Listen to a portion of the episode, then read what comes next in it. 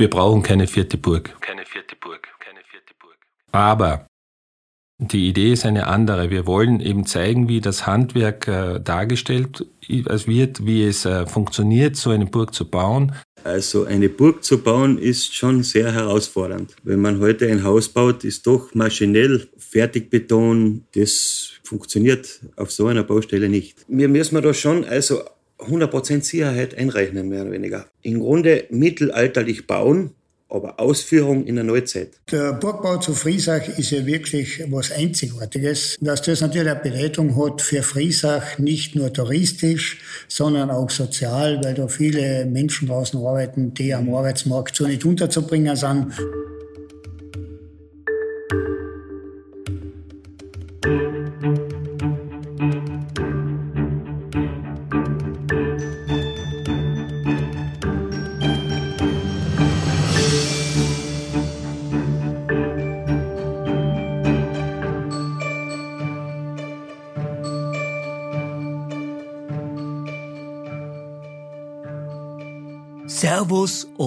Herzlich willkommen zu diesem Podcast mit dem Titel Wir bauen eine Burg. Worum geht's? Südlich der mittelalterlichen Stadt Friesach in Kärnten wird die Burg Siegfriedstein mit dem Handwerkswissen aus dem Mittelalter gebaut. In einer Bauzeit von circa 40 Jahren entsteht eine Burganlage mit Wohnturm für die Burgbesitzer, Wohngebäude für Gesinde, mehrere Ringmauern und eine Kapelle. Alte Techniken sollen wiederbelebt und weitergegeben werden. Es kommen dabei ausschließlich mittelalterliche Handwerksmethoden und Geräte zum Einsatz. Daher habe ich hauptsächlich das Gespräch mit zwei Handwerkern gesucht, um mehr über ihren doch beschwerlichen Arbeitsalltag bei diesem herausfordernden Bauprojekt zu erfahren. Zusätzliches Hintergrundwissen zum Burgbau vermitteln Projektleiter Gerald Krenn und der Bürgermeister von Friesach Josef Kronlechner.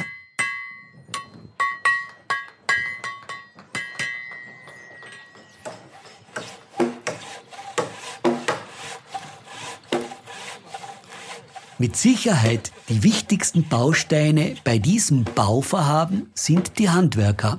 Einer von ihnen ist Stefan Wenzel und ich führe das erste Gespräch mit ihm in einem der Aufenthaltsräume der Handwerker. Stefan ist Zimmermann und erzählt mir von seinem beruflichen Werdegang, seiner Motivation im Projekt mitzuarbeiten und wie wichtig Teamarbeit ist. Er führt mich auch später durch das gesamte Baugelände und gibt mir Einblicke in seine Tätigkeit. Mein Name ist Robert Gruber und ich bin Audiograf in Österreich. Mein Kindeswunsch war es immer, in die Höhen, in den Höhen zu arbeiten. Somit hat sich auch ergeben, dass ich den Beruf als Zimmerer erlernt habe. Bin dann drei, vier Jahre im Hochbau tätig gewesen auf Großbaustellen. Bin dann zu einem führenden Industriebetrieb im Bezirk St. Veit gekommen, dort zehn Jahre gearbeitet äh, habe aber in diesem Beruf nicht meine wirkliche Bestimmung gefunden, weil mhm. es fach, fachlich nicht mehr mit dem zu tun gehabt hat, was ich eigentlich gelernt habe. Ich wollte einfach in der Früh, wenn ich was anfange, auf, am Abend sehen, was ich gemacht habe. Mhm. Und das konnte ich nicht. Das war vielfach äh, Fließbandarbeit und so weiter, also nicht zu vergleichen mit äh, solcher Arbeit, was wir da erinnern äh, machen. Äh, die Gemeinde ist dann an mich herangetreten, also unsere Geschäftsführer mehr oder weniger, äh, ob ich Interesse hätte, als Zimmermann darin zu arbeiten. Mhm. Sie wussten, dass ich so einen Holzbaukurs äh, absolviert habe für alte Holzbaukünste und traditionellen äh, Rundholzbau. Haben wir das überlegt und habe das eigentlich als neue Herausforderung für mich gefunden. Es ist eigentlich so gewesen, sie haben einen Zimmermann gebraucht. Mhm. Ich war damals zwar in einem äh, Arbeitsverhältnis, aber es hat mich, ich war das zwei, dreimal auf Besuch da und das hat mich sehr gereizt, muss ich sagen. Mhm. Also das wäre einmal was anderes, habe ich für mich selber gedacht. Wenn ich es jetzt nicht mache, mit 40 Jahren, habe ich mir gedacht, nachher ist es spät. Und mhm. Also ich bereue keine Minute. Warum hat dir das so gereizt? Es muss ja irgendwas gegeben haben, wo du gesagt hast, ah, deswegen möchte ich das machen. Das ist wahrscheinlich die Herausforderung, dass man mit den bloßen Händen sehr viel schaffen kann. Ohne elektrischen Strom, ohne Spezialmaschinen. Das war die Herausforderung. Der Unterschied von, von der Arbeit heute zu früher, abgesehen vom Inhaltlichen, was macht denn das auch noch aus? Du hast erwähnt, du hast Fließbandarbeit machen müssen. Hier ist es natürlich ganz was anderes. Von der Umgebung ist einmal definitiv die frische Luft, mhm. die Ruhe. Und wenn irgendwas schwerer ist, äh, wir helfen einfach alle zusammen. Mhm. Man braucht es ist kein leichter Job, aber wenn irgendwas schwerer ist oder so, also wir sind Leute da und da ist, müssen halt mehrere zugreifen allein kann man so eine Burg nicht bauen. Das, also das, wenn man die Bauwerke sieht, das ist halt alles riesige Steine, die Rundhölzer oder, oder die Balken, das ist alles sehr schwer und sowas funktioniert leider nur in Teamarbeit. Für mich jetzt noch interessant, wie wird denn die Arbeit aufgeteilt? Wir haben mehr oder weniger eine Gruppenteilung. Äh, wir können ja nicht durcharbeiten erinnern, weil wir Samstag, Sonntag immer Dienst haben. Äh, zwei Gruppen sind zwei bis dreimal die Woche die komplette Mannschaft da. Und da gibt es einmal die Woche mit den Vorarbeitern Gespräche, was machen wir die Wochen, wo mhm. werden Leute benötigt, was ist prioritär zu erledigen. Mhm. Und äh, so wird es dann in den Mitarbeiter weitergegeben. Wer plant denn das, Stefan? Das machen wir eigentlich mir persönlich. Also da ist der Herr Schaflechner, ist unser Schmiedemeister, das bin auch ich. Wir planen das durch mit äh, Herrn Kreim gemeinsam was ist der Wochenplan und das wäre gut zu erfüllen. Wie viele Stunden seid ihr da jetzt dann auf dem Bau? Wir arbeiten acht Stunden am Tag, haben eine halbe Stunde Mittagspause. Der Dienstbeginn ist um 8 Uhr und um 16.30 Uhr ist Dienstende. Arbeiten vier Tage normalerweise durch, haben dann einen Tag frei.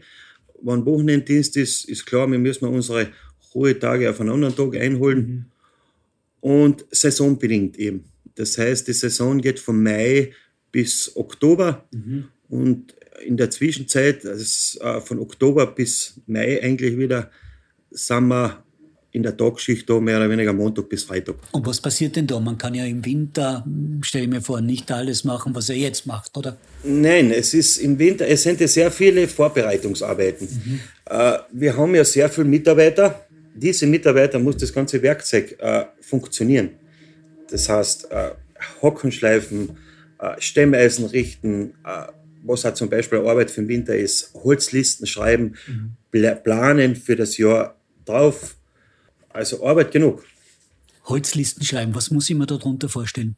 Eine Holzliste. Äh, wenn zum Beispiel eine Hütte gebaut wird, muss man ja wissen, äh, das Holz steht noch im, im Wald draußen, was brauche ich für Holz, was für eine Längen und so weiter. Das ist eine Holzliste. Wenn jetzt jemand Quereinsteiger reinkommen würde, angenommen ich, bräuchte ich da eine spezielle Ausbildung? Hätte ich überhaupt eine Chance, da jetzt als Zimmermann oder Steinmetz oder so zu arbeiten? Auf jeden Fall die Chance. Ein bisschen handwerkliches Geschick. Also funktionieren würde es nur die fachlichen Sachen, da braucht man schon ein bisschen Ausbildung. Aber kriegt dann die Person eine Ausbildung, jetzt zum Beispiel so wie von dir? Ich bin ja mehr oder weniger als Zimmermann der Einzige erinnern, habe mhm. in der Holzabteilung zehn bis zwölf Leute, die mhm. was da arbeiten mhm. und die müssen auch dementsprechend eingeschult werden. Mhm. mhm. Und ein bisschen handwerkliches Geschick, also es funktioniert. Es mhm. ist, sind gute Leute dabei. Du hast erwähnt vorher, es ist keine leichte Arbeit. Inwiefern? So für jetzt jemand, der keine Ahnung hat, der noch nie da war. Was sind so richtig die Brocken, die man da tragen muss, wenn man hier mitarbeitet? Einfach, weil man so wenig Hilfsmittel hat, die, die, die einem da behilflich sein können. Unsere einzigen Hilfsmittel sind selbstgebaute Kräne, die Pferde, aber das Bauwerk muss trotzdem dementsprechend halten. Genau, das heißt, da gibt es Vorgaben? Genau. Wir müssen da schon also 100% Sicherheit einrechnen, mehr oder weniger. Es soll aber trotzdem mittelalterlich ausschauen. Das heißt, das muss man eigentlich schon einen Kompromiss suchen, dass es halt genau. noch authentisch ist, aber halt auch den modernen Sicherheitsstandards auch wieder, genau. wieder entspricht. Weil wir müssen ja auch mit einem Statiker arbeiten, zum Beispiel, der was unsere ganzen Gerüste das alles abnimmt. Wir haben den Arbeitsinspektor da wegen Arbeitssicherheit mhm. und das ist eine große Herausforderung, das mehr oder weniger äh, zu kombinieren. Mittelalterlicher Turmbau, mehr oder weniger, mit neuzeitigen äh, Vorschriften. Jetzt hast du erwähnt, Arbeitsinspektorat. Wie muss man sich das vorstellen? Kommen die einfach unangemeldet auf die Baustelle oder? Der kommt zwei bis dreimal im Jahr auf Besuch, schon unangemeldet. Wir müssen, auch, man muss das so sehen wie eine normale Baustelle. Sicherheitsschuhe, das ist normal die Pflicht, so wie es war. Wir müssen auch Handschuhe, Schutzbollen, das müssen wir leider heutzutage auch so machen. Mhm. Und das kontrolliert er. Du sagst leider, es ist ja aber auch wohl zum Schutze von euch. Man weiß ja vermutlich, dass früher auf so einer Baustelle massiv viel passiert ist, ja. wo man jetzt Gott sei Dank vermeiden kann schon. Was ist das wirklich Anstrengendste, wenn du dein Handwerk hernimmst? Die Vorausplanung. Man kann da nicht drei Tage oder vier Tage vorausplanen, sondern zum jetzigen Zeitpunkt muss ich schon wissen, äh, was ich in zwei Monaten für Holz zum Einbauen habe, weil ich so viel Vorlaufzeit brauche. Das heißt, ich hocke das im, im Wald draußen, bis das eingeliefert ist, bis das zugerichtet ist, die Dimension, was ich brauche, bis das am Turm rum ist, vergeht relativ viel Zeit. Das ist sehr herausfordernd. Das Holz, das macht man natürlich nicht im Wald mit mittelalterlichen Möglichkeiten, oder schon? Im Gelände schon. Wirklich wahr. Kannst du mir das kurz beschreiben? Ein bisschen am Wald haben wir da dabei im Burgbauareal. Natürlich können wir für unsere ganzen Bauwerke, das ganze Holz haben wir nicht da. Das müssen wir zuliefern lassen. Aber das, was wir drinnen machen, ist mit Zugsäge. Der Baum wird ausgesucht, mit Holzkeile, mit Zugsäge, die Hocken ausgeputzt. Also so wie es ohne Maschine funktioniert. Aber wenn du jetzt Wald aus Metnitztal nimmst, irgendwo gerade, wo nicht hier ist, dann wird es zugeliefert. Mehr oder weniger bis daher mit einem ja. LKW geliefert. Und da ist eben das Eingangstor und ab da beginnt eigentlich dann das Mittelalter. Schön gesagt. Wetterbedingt wird die auch anstrengend sein. Ja, Schnee ist weniger, weil im Winter sind wir ja vier Leute mehr oder weniger da, mhm. die was Werkzeuge richten und so weiter. Regen müssen wir unterstehen. Aber sehr viel ist natürlich die Hitze, gell, was jetzt mhm. seit Jahren immer mehr wird im Sommer. Also bei 30, 35 Grad da am Turm oben, Sonnenschutz, der einzige Strohhut, ist schon sehr aufregend. Ja. Ja, also ich stelle mir vor, ihr habt ja auch nicht unbedingt jetzt mit T-Shirt, sondern ihr habt ja, ja auch äh, altertümliche Kleidung an. Genau. Das Schuhwerk stelle ich mir schon, ja, also wie du das jetzt schön beschrieben hast, das ist äh, sicherlich eine schwierige Sache. Ja. Gerald Krenn ist Leiter des Projekts und erzählt von der Idee, Planung und Finanzierung des Bauvorhabens. Sehr interessant finde ich übrigens seinen Vergleich, was die Herausforderungen beim Burgbau zwischen damals und heute betrifft. Gerald, wie ist denn die Idee zum Burgbau überhaupt entstanden? Die Idee zum Burgbau stammt grundsätzlich aus Gudelon in Frankreich. Dieses Projekt wurde 1995 gestartet. Eine Forscherin, die in Friesach auch tätig war in den Anfang der 2000er äh, Jahre, hat äh, dieses Projekt dann äh, nach Friesach getragen, einmal vom Gedanken her. Das war die Dr. Renate Jerni. Sie hat dann auch an der Projektentwicklung und am Start dann mitgewirkt äh, 2009, als die Burg Frieser Errichtungs GmbH gegründet wurde. Mhm. Seit wann wird jetzt gebaut? Der Bau selbst dann, nachdem die Infrastruktur eingerichtet wurde, das hat also drei Saisonen gedauert, startete dann 2012 und 2013, äh, dann hat man am Burgbau, sprich also das ist ja das erste, der Turm, eben begonnen zu bauen. Es ist natürlich klar, dass man beim Burgbau nicht einfach loslegt, sondern es muss auch entsprechende Vorarbeit geleistet werden. Kannst du darüber ein bisschen erzählen? Die Vorarbeit war eben äh, im Zuge des Gemeinde- und Stadtrates. Äh, Altbürgermeister Max Koschitz hat äh, mit der Dr. Jerne, mit den Vertretern von Universität Klagenfurt, mit dem Arbeitsmarktservice, dem Amt der Kärntner Landesregierung hier äh, immer wieder Gespräche geführt, um in dieses Projekt eben ja so zu starten, wie es eigentlich jetzt noch immer läuft, mit einer GmbH, die auch eine große Förderung vom seitens äh, dieser Partner dann erfährt. Wenn man mit den Leuten spricht hier in Friesach, dann gibt's äh, relativ viele, die sehr positiv eingestellt sind. Aber es gibt natürlich auch Stimmen, die sagen, naja, äh, wozu brauchen wir das überhaupt? Was hast du darauf geantwortet? In den letzten zehn Jahren habe ich das wahrscheinlich tausendmal beantwortet. Das ist das tausend und erste Mal. Wir brauchen keine vierte Burg. Aber die Idee ist eine andere. Wir wollen eben zeigen, wie das Handwerk äh, dargestellt wird, wie es äh, funktioniert, so eine Burg zu bauen, wie eben die Burgen hier in Friesach, aber generell äh, errichtet wurden, wie auch möglicherweise äh, Schwierigkeiten entstanden sind. Das ist einmal der, Bau, die, der Bauaspekt, der touristische Aspekt für die Stadt Friesach, die ja mittelalterliche Kultur hat, also von ihrem Stadtkern her, soll hier äh, nicht vergessen werden. Wir wollen einfach über die Sommermonate tausende Menschen nach Friesach bringen und im Zuge dessen schaffen wir vor Ort mit unserem Projekt Arbeitsplätze und sichern aber auch Arbeitsplätze in der Stadt drinnen, vor allem also im touristischen Sektor. Du hast vorhin erwähnt, äh, es geht auch darum, Besucher nach Friesach zu kriegen durch den Burgbau.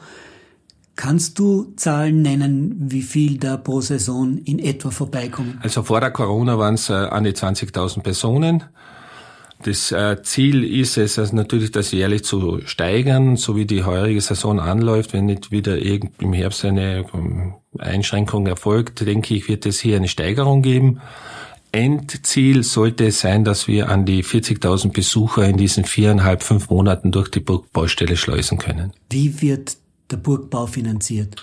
Wie gesagt, die Stadtgemeinde Friesach ist Träger des Ganzen und äh, sucht sich ihre finanziellen Partner und das ist eben das Land Kärnten, es ist das Arbeitsmarktservice, äh, vertreten durch die Regionalstelle St. Veit und es war auch in den letzten Jahren und ist derzeit noch also die Europäische Union durch ein äh, ESF, das ist der Europäische Sozialfonds, daran beteiligt. Darüber hinaus gibt es auch äh, kleinere äh, Sponsoren, Firmensponsoren.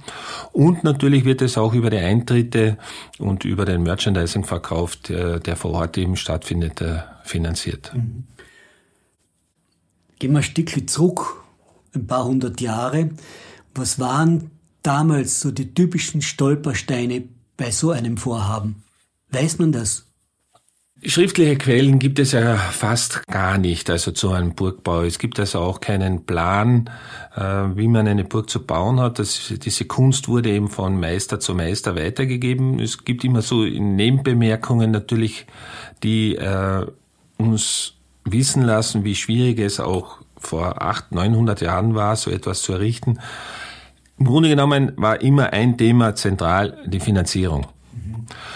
Und äh, darüber hinaus gibt es natürlich dann auch Faktoren, dass eben der ähm, Mannesstamm nicht aussterben sollte, weil man meistens in einer Generation so eine Anlage, das war ja ein Adelswohnsitz, es war nichts anderes als ein Haus, ein Adelswohnsitz. Ähm, meistens konnte man das in einer Generation nicht fertig bauen. Und wenn der männliche Stamm fehlte, dann wissen wir auch, dass eben solche Bauvorhaben dann äh, so frühzeitig beendet wurden. Und andere Beispiele zeigen aber wiederum, dass äh, Bauvorhaben über mehrere Jahrzehnte, ja sogar Jahrhunderte da andauerten dann. Und ein nicht, natürlich auch nicht unwesentlicher Faktor, je friedvoller die Zeit, desto einfacher war der Bau, denn äh, gab es unruhige Zeiten, musste einerseits der Bauherr mit äh, seinen äh, berittenen Leuten in den Kampf ziehen, wie auch immer, oder sich überhaupt äh, verteidigen. Ähm, und solche Anlagen waren ja während der Bauphase äh, leicht anzugreifen oder leichter anzugreifen. Was sind denn heutzutage die Stolpersteine? Stolpersteine heutzutage auch das Geld, die Finanzierung letztendlich. Ähm, die Personalkosten sind äh, sehr hoch. Ähm, sie machen aber auch im Gesamtbudget letztlich also 80 Prozent aus. Also fast also das ganze Geld geht ins Personal auf, weil die Baumaterialien teilweise vor Ort sind oder so günstig sind, dass die nicht wesentlich eine Rolle spielen. Mhm. Jetzt hast du vorher erwähnt, dass es ja keine, quasi keine Quellen gibt, wie man eine Burg gebaut hat. Verstehe ich das richtig, dass es auch natürlich keine Pläne gibt? Naja, es gibt keine Pläne, Quellen aus, äh, wenn man äh, jetzt die Schrift, ich habe die schriftlichen Quellen gemeint, natürlich gibt es Quellen. Quellen sind ja einerseits die Bauten, die heute noch stehen und andererseits natürlich auch die vielen archäologischen Forschungen zu diesem Thema, wo eben äh, Erdhügel ausgegraben wurden oder freigelegt wurden und man hat mir noch Fundamente vorgefunden. Und diese Beispiele in Kärnten sind ja also über 100 solcher Anlagen, die äh, teilweise bei Namen eben in schriftlichen äh, Urkunden äh, einmal erwähnt wurden, wie auch immer. Aber wir haben sie dann lange nicht vorgefunden und erst durch äh, teilweise auch privaten Initiativen, die es jetzt immer wieder gibt, eben wo äh, Vereine, Organisationen äh, so ein Grundstück dann freilegen und dann zumindest also man sich vorstellen kann, wie diese Anlage ausgesehen haben könnte. Woher kommen denn die Handwerker? Regional gesehen vorwiegend aus dem Bezirk St. Veit, aus der Stadt Friesach selbst und aus den umliegenden äh, Gemeinden. Und äh, sie äh, sind äh, sehr oft im Bau- und Baunebengewerbe ähm, ja, erwachsen geworden, würde ich jetzt sagen. Und äh, haben dann äh, sich über diese Finanzierungsschiene des AMS dann hier bewährt und wurden dann aufgenommen in die Stammmannschaft oder sie haben sich eben von sich aus, weil das Projekt so attraktiv war, beworben eben und als die Zeit dann reif war, hat man den einen oder anderen dann sozusagen so eben angestellt, ohne eine Querfinanzierung. Musst du denn aktiv rekrutieren? Also in der Zwischenzeit ist es so, dass wir eher mehr Anfragen haben, als dass ich äh, schaue, dass ich da irgendwo noch äh, wen benötigen müsste. Es gibt, äh, wir sind einfach in Österreich jetzt schon so bekannt, dass es äh, immer wieder Leute gibt. Also gerade äh, vorgestern war es eben so, dass sich ein, ein junger Herr eben als, als, als Schmied eben bewerben möchte nächstes Jahr. Er ist gelernter Schlosser, aber möchte auch Kunstschmied lernen und das würde mal so wahnsinnig interessieren. Und das zeigt einfach, äh, dass wir, dass wir da schon einen äh, für das alte Handwerk so einen, einen gewissen Stellenwert und äh, erreicht haben, ja. Gibt es denn richtige Quereinsteiger? Du hast gesagt, die meisten kommen zum Beispiel aus dem Baugewerbe oder jetzt das Beispiel vom, vom, vom Schmied. Quereinsteiger meine ich ein Lehrer, der plötzlich da mitmachen möchte, zum Beispiel? Lehrer, der, der mitmachen möchte, hatten wir auch, äh, hat aber in der Zwischenzeit dann wieder zu seinem Lehrberuf gefunden, aber es war für ihn eine ganz wesentliche Erkenntnis auch, hier mitzuarbeiten. Und er hat also so ein handwerkliches Geschick gezeigt und ist also voll in der, in der Bausaison, in der er da war, also voll aufgegangen. Und äh, hat dann in späterer Folge dann auch noch äh, neben seinem Beruf dann auch noch eine Zeit lang Führungen gemacht, weil es ihm äh, so gefallen hat, hier zu arbeiten. Und das sieht, äh, sieht man einfach, wenn man handwerklich geschickt ist und sich auch für das Handwerk interessiert und für die ähm, alten Techniken, dann kann man äh, wirklich auch ein Quereinsteiger sein. Ja. Wie werden die dann geschult? Die Schulungsmaßnahmen erfolgen im Grunde genommen durch die exzellenten Vorarbeiter, die wir haben. Also das ist, wir haben das in Blöcken aufgeteilt, also so nach den Grundstoffen Metall, Stein und Holz. Und diese Vorarbeiter sind einerseits eben, äh, haben eben ihren Gesellenbrief oder auch haben eine Meisterausbildung oder Lehrlingsausbildung, wie auch immer, und wurden dann auch äh, unsererseits dann von seitens der Firma dann auch äh, zu Schulungen geschickt, um ihre moderne Denkweise ähm, zu überdenken und tatsächlich und äh, hier äh, die alten Techniken äh, wieder zu entdecken und das geben sie in der Zwischenzeit hervorragend weiter. Es ist heutzutage so üblich, dass halt Mitarbeitende immer wieder getrackt werden im Sinne von, wie ist denn der Arbeitsfortschritt? Wird es bei euch beim Burgbau auch gemacht?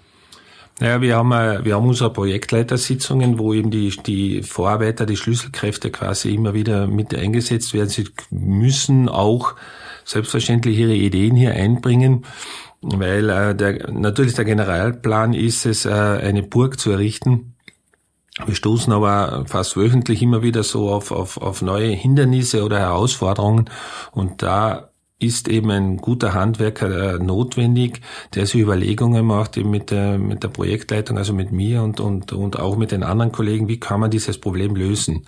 Weil, wie gesagt, das Handbuch Burgbau, dieses Handbuch gibt es nicht, dass man von A bis Z es durchplant, wie es ja heute beim modernen Bau üblich ist, dass man die einzelnen Bauphasen genau weiß, dass man weiß, wer, welch, welcher Handwerker auf welchem anderen Handwerker folgt, was der Elektriker macht, der hat seine genauen Vorgaben. Das haben wir ja nicht. Und äh, Es äh, ist äh, zum einen sind es die äußeren Umstände, also äh, Witterungsverhältnisse, Unwetter, was auch immer, die uns zurückwerfen, aber auch, dass wir äh, Phasen haben, wo wir äh, keine Möglichkeit haben, ein Bauholz äh, hier, äh, das eben genau zu unseren Zwecken passt, eben in der Woche zu schaffen, äh, herbeizuschaffen und, und da müssen wir halt improvisieren dann. Gerald, wird das protokolliert? Wie muss ich mir das vorstellen? Wir, wir protokollieren es nicht eins zu eins. Also wir machen einmal grundsätzlich für jede, für jede Person ähm, ähm, die Arbeitsaufzeichnungen.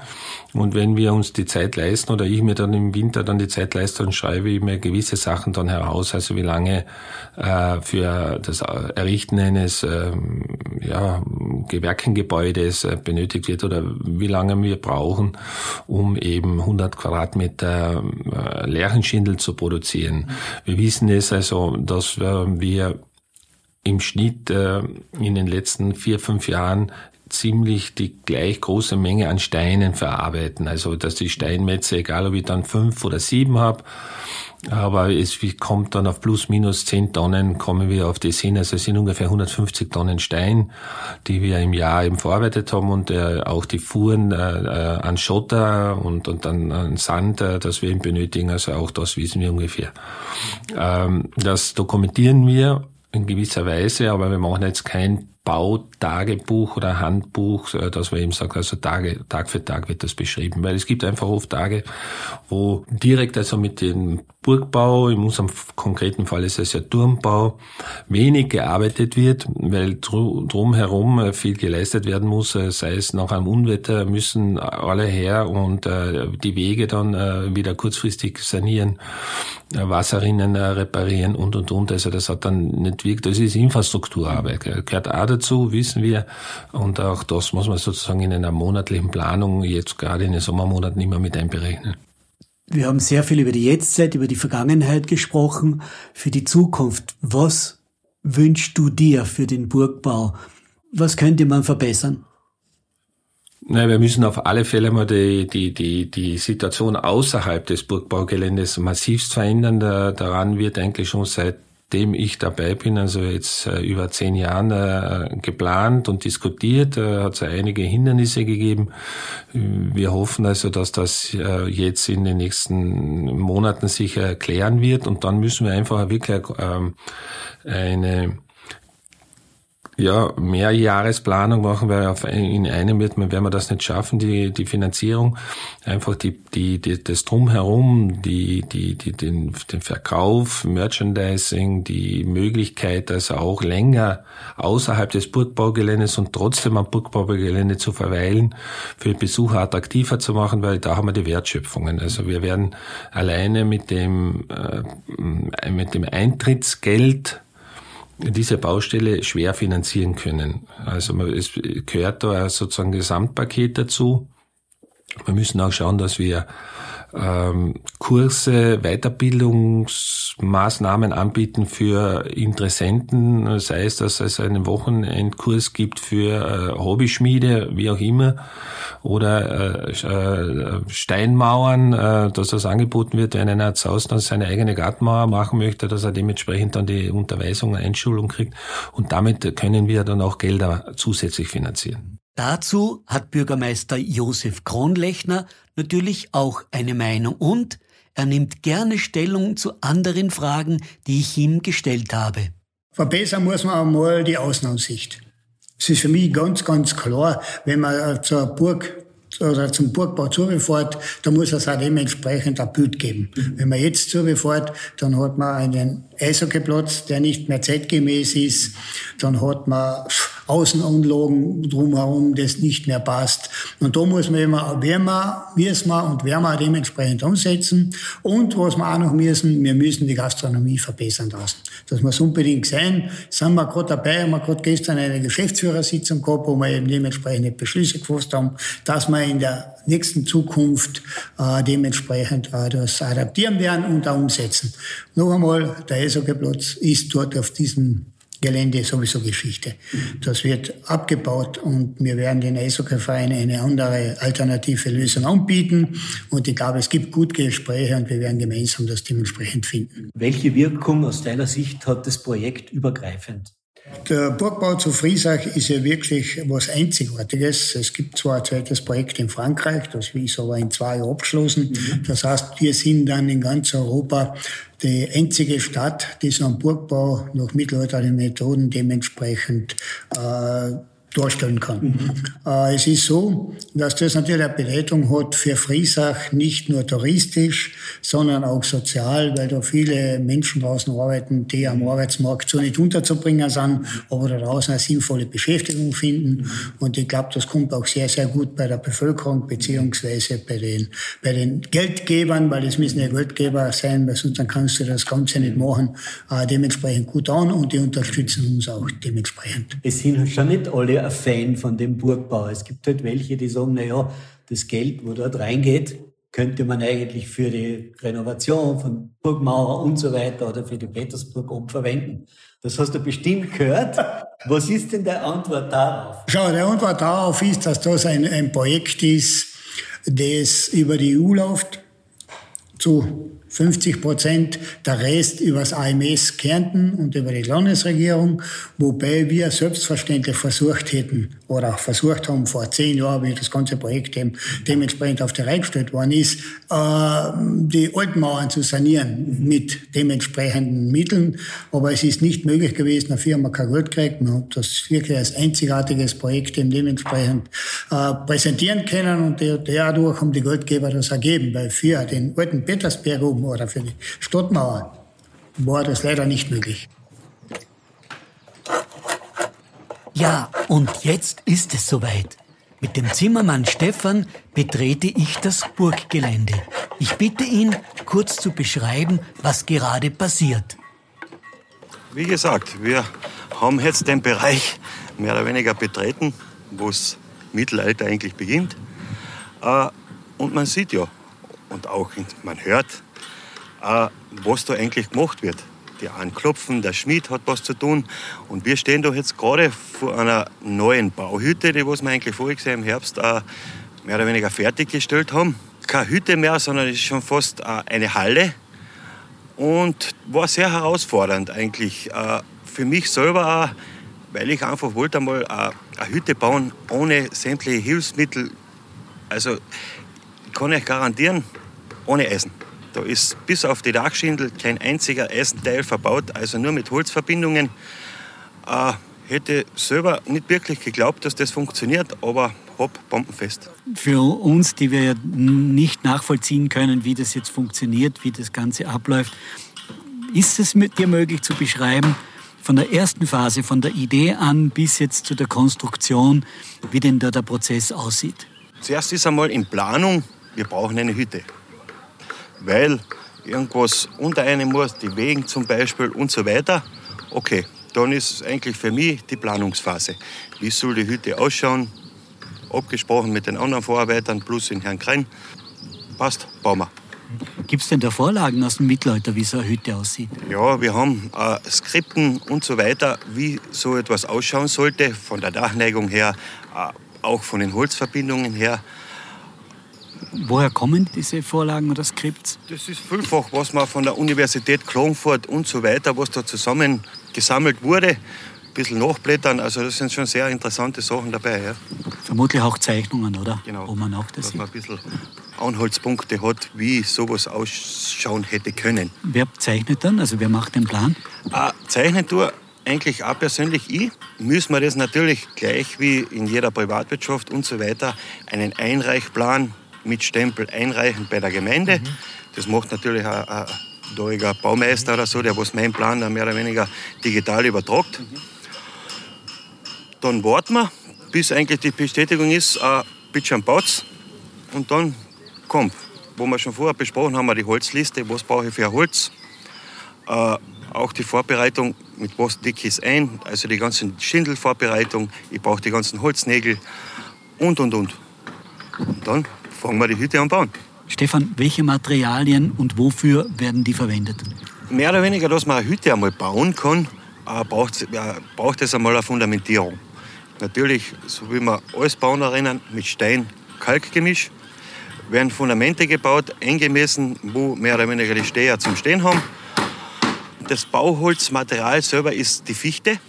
außer mehr oder weniger die Dachschindeln sind aus Lärchenholz. Also mehr oder weniger, wo es witterungsbeständig sein muss, nehmen wir eigentlich alles Lärchenholz. Und auch die Holznägel, mit denen was mehr oder weniger Verbindungen äh, zusammen gemacht sind, äh, sind da alles Lärchennägel. Sind mehr oder weniger aus den Abfällen, wo Schindeln gespalten werden und werden dann vorgebohrt, ein bisschen angespitzt und dann äh, in Verbindung gebracht und poltert für Jahre. Wo werden die Holznägel hergestellt? Ja, das wird auch bei uns da hergestellt. Da schauen wir auf die rechte Seite nochmal, da ist die Zimmerei. Und da ist mehr oder weniger dann auch die Produktion von unseren Holznägel plus die Schindel. Seil hat es da auch. Wofür wird denn das verwendet? Zur Sicherung. Also wir haben ja mehr oder weniger ein geschmiedeter Nagel, äh, ist sehr aufwendig zum Produzieren. Haben äh, die Ressourcen nicht so viel da oder haben sie auch früher nicht gehabt, weil Eisen einfach teuer war. Mhm. Und somit haben wir vielfach Schnüre, mit denen was wir äh, gewisse Randen und so weiter einfach hinaufbinden. Mhm. Schnüre, aus welchem Material bestehen die? Das sind Hanfseile. Ich wenn nicht bei uns selber gemacht, wir haben das einmal probiert, aber ist seitlich sehr aufwendig, wenn zugekauft. Mhm. Sicherungsmaßnahmen, jetzt sehe ich da zwei Kollegen von dir, die sind da auf einem Dach oben und bauen ja. oder äh, befestigen dort die Schindeln.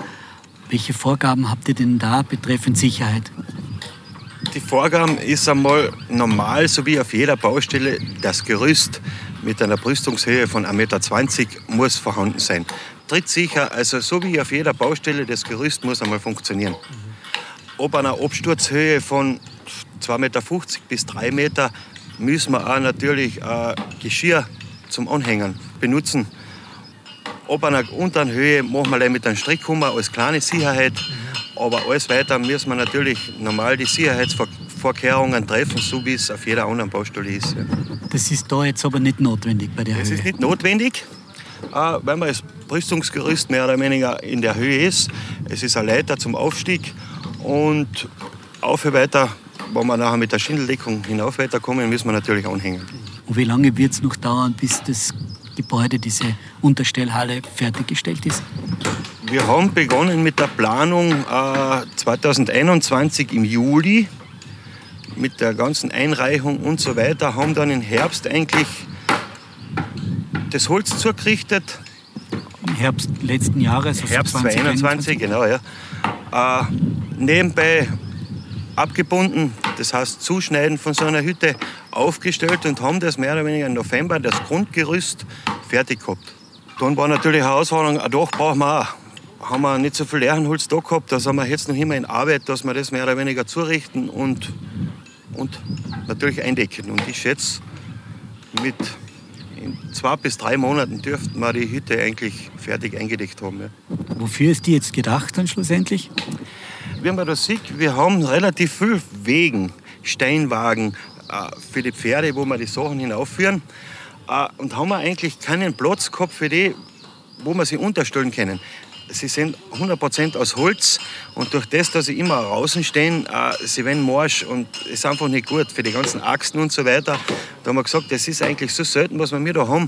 Wir müssen die unter Dach reinbringen und für das bauen wir jetzt eigentlich die Hütte. Im Prinzip eine mittelalterliche Garage. Genau, richtig.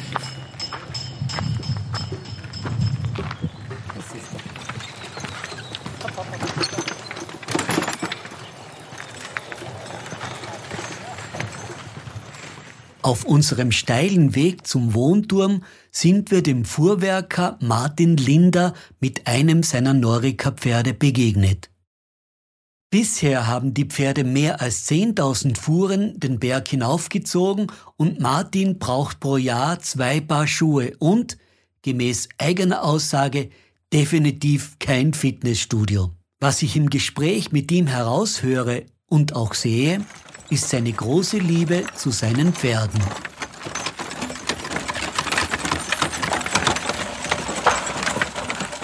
Ich bin immer mit Pferd aufgewachsen. Also wir haben daheim ein Pferd, wir haben daheim im zwei Norika immer gehabt.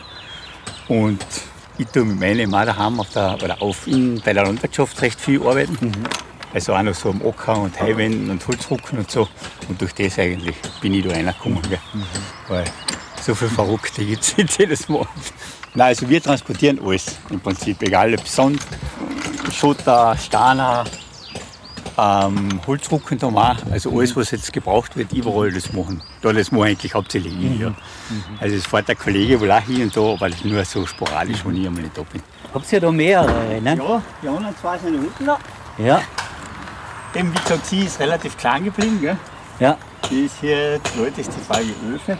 Haben wir noch da unten da, die linke, äh, die schwarze, die dunklere, das Ja. ist die Mutter von ihr. Die Ja. ist jetzt schon 22. Ja. Und dann die ältere, die braune, die ist jetzt, wo ist denn die? Hm, hoch. Hi, wichtig. Und die wechseln sich immer ab, gell? Eine am Vormittag, eine am Nachmittag. So drei Stunden jeweils. Ja. Und Wir haben vor zwei Jahren haben wir eine gehabt, die war 24. Gell? Die war schon 24 und dann halt alt. Also wie gesagt, das letzte Jahr ist dann auch schon länger gestanden, sage ich jetzt einmal. Ja, ja, ja. Und dann haben wir es halt müssen altersbedingt einschläfern. Gell? Aber so wie die Flora, wie gesagt, die ist total fit noch. Gell? Also die hat so einen langsamen Kamotenschritt und wir gehen schon mit ihren, aber halt nicht mehr so, ich sage immer alterszeitzeitmäßig. Gell? Also halt schon Kamoten auf der Ebene, hauptsächlich ein bisschen Holz werden und sowas. Wo es halt leichtere Arbeiten sind, aber die ist, die ist sicher noch ein paar Jahre fit, also da nichts ist. Die Fuhrsteiner wird jetzt circa oben zusammen gewogen, so knapp 500 Kilo. Das ist in etwa so das Gewicht, was man da leicht auf den Topf fahren kann. Also das schaffen sie locker. Da haben wir immer ein paar Kurven auf, da haben wir schon unsere fixen Pausenplätze, da bleiben wir auch kurz stehen.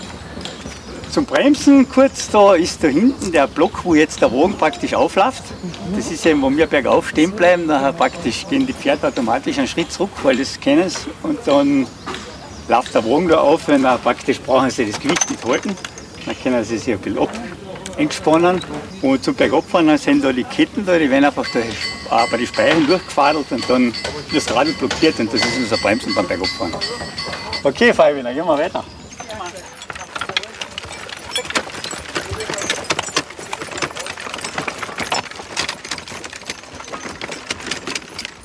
Ja, Stefan, wir stehen jetzt unterhalb des Wohnturms.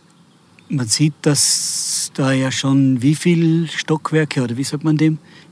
Mehr oder weniger das vierte Stockwerk ist jetzt beim Fertigwerden. Die, das ganze Baumaterial muss ja auch in die Höhe gebracht werden. Wie wird denn das gemacht? Ja, dass man das ganze Baumaterial mehr oder weniger nach oben bringt. Wir haben jetzt ja doch schon eine Höhe von 18 bis 20 Metern. Bedarf es an Kran, der natürlich von uns gebaut worden ist, äh, ist mehr oder weniger ein Zweimann-Kran. Kann man sich so vorstellen wie einen Galgenkran. Das ist mehr oder weniger ein Kurbeltrieb, der von zwei Leuten äh, bedient wird, mit einem 3 cm starken äh, Hanfseil, mit einer doppelten Umlenkung, dass natürlich das Gewicht, was hinaufgezogen wird, nicht die, die Männer, die was da treiben, abkriegen. Ne? Und ja, äh, herunten ist mehr oder weniger einer, der was da den Korb bedient, zumindest befüllt.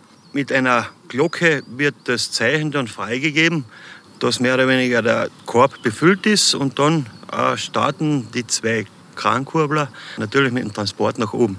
Es ist eigentlich eine Trommel, die wird mit der Hand betrieben, eigentlich durch, durch Muskelkraft und durch Übersetzungen äh, von Umlenkrollen, äh, wenn die Lasten nach oben transportiert.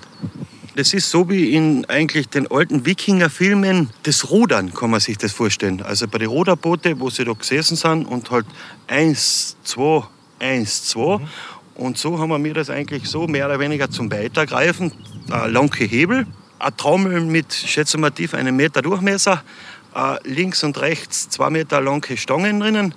Und die zwei, die was den Kran mehr oder weniger bedienen, müssen das halt natürlich synchron machen, weil sonst muss einer mehr, der eine weniger.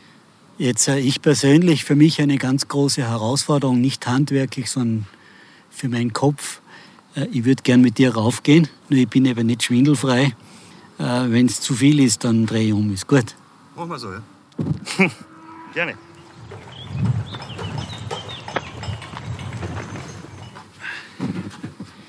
Uah, also,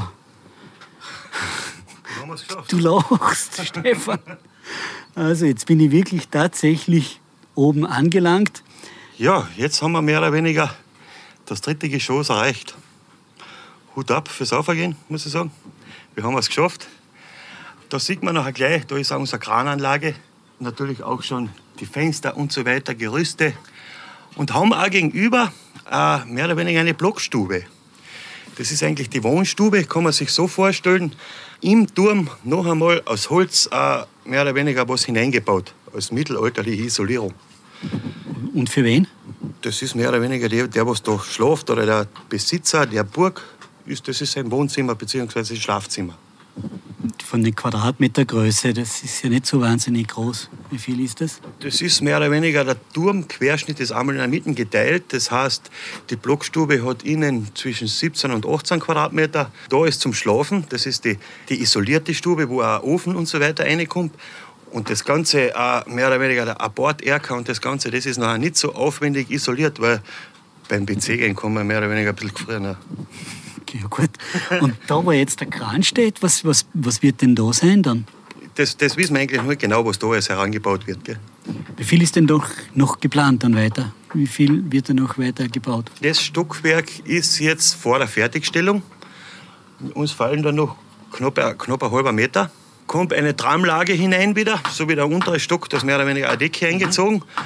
Und dann kommt natürlich eine sehr herausfordernde Partie, ein Wehrgang um den ganzen Turm herum, was auch mehr oder weniger für die Besucher äh, begehbar wird werden. Also eigentlich ein Balkon rund um den Turm herum. Und dann drinnen, was passiert dann drinnen? Drinnen ist mehr oder weniger Aussichtsplattform nachher, wenn die ganzen Bäume weggehackt, dass man auf Friesach schön oben sieht. Das Geschoss wird fertig gemacht, dann kommen Zinnen mit einem Dachstuhl hinauf und dann sollte man eine Höhe haben von 28 bis 30 Meter. Und Im Mittelalter wäre das dann wofür gewesen? Aufenthaltsräume, Lagerräume, Trockenräume auch, wo sie mehr oder weniger seine gewaschene Wäsche aufgehängt haben und so weiter. Das ist der Wohnturm. Wo hat denn das Gesinde, also die ganzen Leute, die dazu gearbeitet haben, wo haben denn die gewohnt? Ja, da kommt mehr oder weniger nebenan ein Wohngebäude. Das schaut nicht aus wie Turm. Der Turm ist eigentlich das Letzte, was da damals bei einem Angriff äh, zerstört ist worden. Deswegen ist es auch so massiv gebaut. Wir haben unten eine Wandstärke von 1,50 Meter und oben noch immer einen Meter. Und das Wohngebäude, wo mehr oder weniger die Bediensteten und so gearbeitet haben, das ist ein bisschen zierlicher ausgeführt und ist nebenan dann. Ja. Ich glaube, wir gehen da wieder runter. Wir werden es probieren, ja. ja, Stefan, jetzt interessiert mich natürlich auch noch, welche Werkzeuge der Zimmermann damals verwendet hat und welche auch du verwendest. Sicherlich, das Hauptwerkzeug ist, ist die Hacke. Gibt es für Rechtshänder, gibt es für Linkshänder. Was auch vielfach genutzt wird, ist natürlich die Zugsäge, Spannsäge. Ganz ein wichtiges Werkzeug zum Beispiel auch das Stemmeisen mit Klöpfel, dass man nicht mit der Hacke auf einen Holzstiel hinaufhaut. Äh, verschiedenste Stemmeisen, Hohldeichseln, Behauhacken. Also sehr umfangreiches Werkzeugsortiment. Im Grunde für jede Arbeit ein eigenes Werkzeug. Gibt es denn das heute noch? Ja, aber heute macht das mehr oder weniger eine Maschine. Was man mir da mit zehn Werkzeugen äh, mehr oder weniger fertigen, macht heute zum Beispiel eine CNC-Maschine. Ja, Stefan, recht herzlichen Dank. Das war eine ganz tolle Führung, inklusive Motivation, dass ich auf den Turm raufkraxel. Dankeschön, Stefan. Ich bedanke mich auch, hat mich sehr gefreut. Beim Verlassen des Bauareals bin ich noch auf eine Gruppe Besucher gestoßen, die soeben eine Führung durch das Gelände hatten und angeregt über den Burgbau diskutierten. Einige von ihnen konnte ich für ein Kurzinterview gewinnen. Ich habe sie gefragt, was sie an dem Projekt am interessantesten finden und was die Motivation war, hier in Friesach vorbeizuschauen. Das Bauwesen, also dass sie das wieder, wieder so äh, oder so bauen, wie sie früher einmal gebaut haben, dass das heute noch irgendwie möglich ist und dass sich diese Leute finden, die was das noch machen können. Das ist für mich einfach bewundernswert, weil es ja viele Berufe ja gar nicht mehr wirklich gibt und ein schweres Handwerk ist, weil so wie man da zuschaut, diese Arbeiten sind ja nicht so einfach für diese Leute. Bewundernswert, ja, mir taugt das. Mhm. Im ersten Moment sticht natürlich der der Turm ins Auge. Mhm. Aber die ganzen äh, Vorbereitungen, die da notwendig sind, das ist einem gar nicht bewusst. Und das ist eigentlich sehr, sehr faszinierend. Ja, für mich ist so imposant, dass man allein mit der Kraft des Körpers, der Menschenkraft und Kraft der Tiere arbeitet und Vor allem hat mich auch äh, fasziniert, mit welcher Ruhe man das dann macht. Im Gegensatz zur Hektik der heutigen Tage ist es faszinierend. Und auch wie lange so etwas braucht und, und wie viel äh, Zeit da notwendig ist, um äh, Mauern aufzustellen oder einen Balken herauszuschlagen. Also das war für mich am faszinierendsten unsere Bekannten, unsere Freunde, die haben eben, weil wir Besuch aus Oberösterreich haben, haben gesagt, wir wollen ein Programm machen. Und eben der Gerhard eben Steinmetz ist, haben sie es ausgesucht, dass wir uns das anschauen könnten. Und das ist natürlich sehr interessant, ja. Bin ich überrascht, ja. Wir sind aus der Steiermark und fahren jetzt äh, an den Ossiacher See für ein paar Tage zur Erholung. Und wir wollten einfach unterwegs etwas anschauen. Und das Tafel äh, ist uns schon immer ins Auge gestochen und haben gedacht, heute bleiben wir stehen, heute ist der richtige Zeitpunkt, heute schauen wir uns das an. Also, ganz ehrlich, ich hätte nicht erwartet, wie spannend es ist, in diese mittelalterliche Welt einzutauchen. Ganz besonders berührt hat mich, mit welcher Offenheit ich von allen Beteiligten des Burgbaus empfangen wurde und mit wie viel Stolz und Begeisterung die Handwerker ausführlich von ihrer Tätigkeit erzählt haben. Genial finde ich den sozialen Aspekt, nämlich dass Menschen, die schwer am Arbeitsmarkt unterzubringen sind, über den Burgbau ein völlig neues Handwerk erlernen und so wieder Anschluss an die erste Arbeitswelt finden können. Und nicht zu vergessen, beinahe verloren gegangene Handwerkskunst wird belebt und dieses Wissen wird auch weitergegeben. Und wenn auch Sie in das Erlebnis Burgbau zu Friesach eintauchen möchten, alles Wissenswerte inklusive Öffnungszeiten finden Sie auf www.burgbau.at. Ich bin Audiograf Robert Gruber und danke allen Mitwirkenden dafür, dass ich Einblick in dieses tolle Projekt nehmen durfte und Ihnen vielen Dank fürs Zuhören.